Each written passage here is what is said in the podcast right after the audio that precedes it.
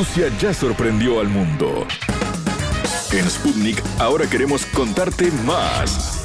Historias, curiosidades, sitios de interés, estilo de vida, destino Rusia. Un placer recibirlos. Bienvenidos a Destino Rusia. En el programa de hoy conoceremos la historia de la magnífica colección de miniaturas de los Zubov, una familia noble rusa que ascendió a los más altos cargos de Estado en la década de 1790 y que se exilió en Europa Occidental luego de la Revolución Bolchevique. Este pequeño gran tesoro ruso se encuentra en el Museo Nacional de Arte Decorativo de Buenos Aires. Se trata de un edificio de cuatro plantas de tipo francés neoclásico con una imponente estructura de 4.300 metros cuadrados. El museo posee valiosas esculturas, pinturas, tapices, armas, libros, cerámicas y muebles europeas y orientales de los siglos XVI al XX. Dentro del patrimonio con el que cuenta el recinto se destaca la colección de miniaturas de origen europeo donada por la familia del conde ruso Sergei Zubov quien se casa con Rosario Schiffner de la Rechea, integrante de la élite terrateniente argentina, con quien tiene una única hija, Tatiana. Tatiana muere a los 33 años en un accidente vial en la ciudad de Punta del Este, Uruguay. Es así que, en 1977, en memoria de su hija, Rosario dona la colección de miniaturas al museo, junto a otras pinturas de gran tamaño y mobiliario. Son 160 miniaturas, pequeños retratos de personajes de la nobleza europea, pintados principalmente sobre alhajas y alajeros de marfil, con incrustaciones de piedras preciosas y marcos de oro. Este tesoro se exhibe en una de las habitaciones superiores del museo. Entre los retratos de las miniaturas aparecen personajes como Napoleón, la emperatriz Catalina II de Rusia, María Antonieta, reina de Francia, Nicolás I de Rusia, Carlos II de Inglaterra, Pedro I de Rusia, Jorge IV de Inglaterra y la emperatriz María de Rusia. Compartimos la nota realizada por nuestro compañero Francisco Lucotti a Hugo Pontoriero, jefe del Departamento de Museología. La entrevista. La sala Subov está en lo que antiguamente era el salón de familia del Palacio Rasuris. Es una colección de retratos en pequeño formato y en gran formato, una galería de retratos. Y fue donada por Rosario Schiffner de la Rechea, la condesa Subov, era una señora rosarina casada con un conde ruso, en memoria de Tatiana Subov, que era su hija y que falleció muy joven en un accidente en Punta del Este.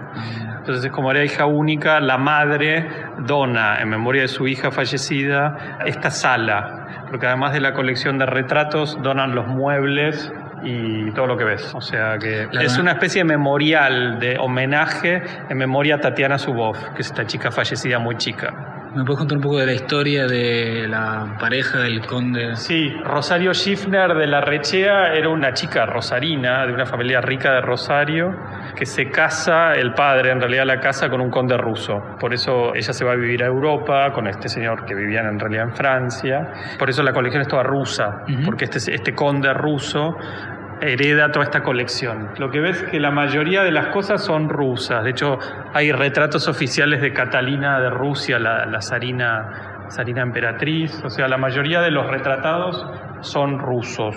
Hay mucha obra muy valiosa. El eje de la colección son estas miniaturas que son pequeños retratos pintados sobre marfil y son acuarelas en general, aguadas, que es el antecedente de la fotografía, lo que nosotros conocemos como la fotografía. Eran cosas como retratos de seres queridos o de reyes o retratos oficiales que la gente tenía en la intimidad. Observar como Sí, como un- que la la foto que vos llevas en la billetera de, de alguien querido tuyo, bueno, este sería como el antecedente lujoso, por supuesto. Y son todos eh, personajes de. Son la- todos personajes de la nobleza, nobleza europea, porque era toda gente rica la que estaba Sí, sí. retratada. Son retratos de nobles europeos, en general del siglo XVI, XVII, fines del del XVI, hasta los años 20. Y es lo que te decía, es el antecedente de la fotografía. Bueno, como no había fotografía en el siglo XVII y XVIII, se pintaban los rostros de una manera casi mimética y fotográfica, pues esto está pintado a mano. Y se guardaban o eh, se, colgaban en, trajes o se, tenían como en, la intimidad de la casa, ¿no? Son como, como retratos de familia, de cosas como íntimas. Esta escala. Y después de esta escala que son los retratos oficiales o retratos de salón, o sea, que son piezas como más que se colgaban en los salones de recepción para que todo el mundo las viera. También son de la misma época. Es la misma época y el mismo estilo y la misma gente. Eran todos nobles europeos del siglo XVIII en general estos. ¿La familia vivió aquí en la Argentina? No, ellos vivían entre, vivían entre Suiza, París y Buenos Aires y Rosario. Era gente, los Ubov, era gente muy rica. Pero como tuvieron una, una sola chica, una sola hija, Tatiana, al fallecer Tatiana en los años 70 en un accidente en Punta del Este, la, la, la pareja Subov se queda sin herederos. Tenían nada más que una sola chica. Entonces por eso la colección termina en el museo. Ella fallece en el 77 y la colección entra al museo por esos años también. Y entonces la familia quiere hacer como una especie de memorial, una especie de homenaje a su hija fallecida. Entonces deciden donar parte de la colección, está acá y hay una parte que está en Ginebra, en Suiza, en el Museo Subov. O sea que en Suiza hay un Museo Subov en Ginebra y acá en Buenos Aires está esta sala. Dividieron la colección en dos, tenían una colección enorme, entonces hay una parte muy importante que vino a Buenos Aires y el resto quedó en Suiza en el Museo Subov.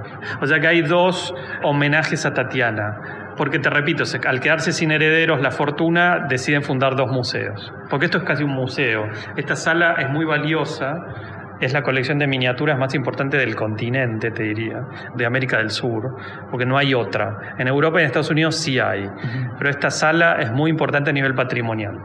No hay en, la Argentina ni en América del Sur otra colección tan importante como esta. ¿Y eso se mide en la cantidad de las piezas? En la cantidad y, en, la, en la calidad de, la, y de las firmas. Son todos grandes pintores y miniaturistas. O sea, es, es, una colección muy valiosa a nivel patrimonio, patrimonio artístico estoy hablando.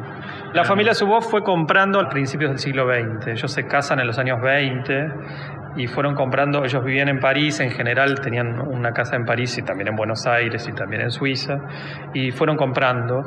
Y después la colección eh, rusa era de los Subov, o sea que lo heredaron. Pero muchas cosas las compraron. Heredaron sobre todo la colección rusa y después el resto de la colección francesa la compran en París. Ellos eran los dueños del Hotel Lancaster acá en Buenos Aires. Ahí es un hotel muy importante que está en la avenida Córdoba y Reconquista, ahí en el, cerca de Harrods lo que era Harrods acá en Buenos Aires.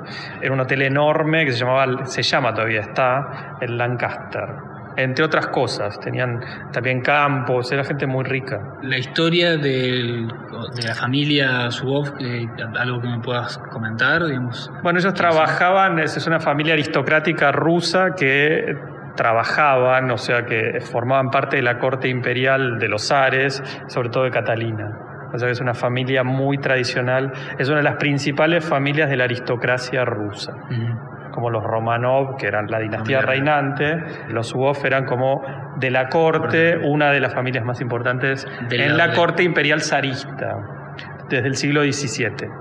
Es una familia muy importante que después con la revolución del XVII emigran a París porque o los matan en la revolución a muchos y muchos se escapan. Así que esta gente no puede sacar la mayoría de su fortuna, queda en Rusia, por eso las casaban con eh, hijos, hijas sobre todo, de familias sudamericanas ricas.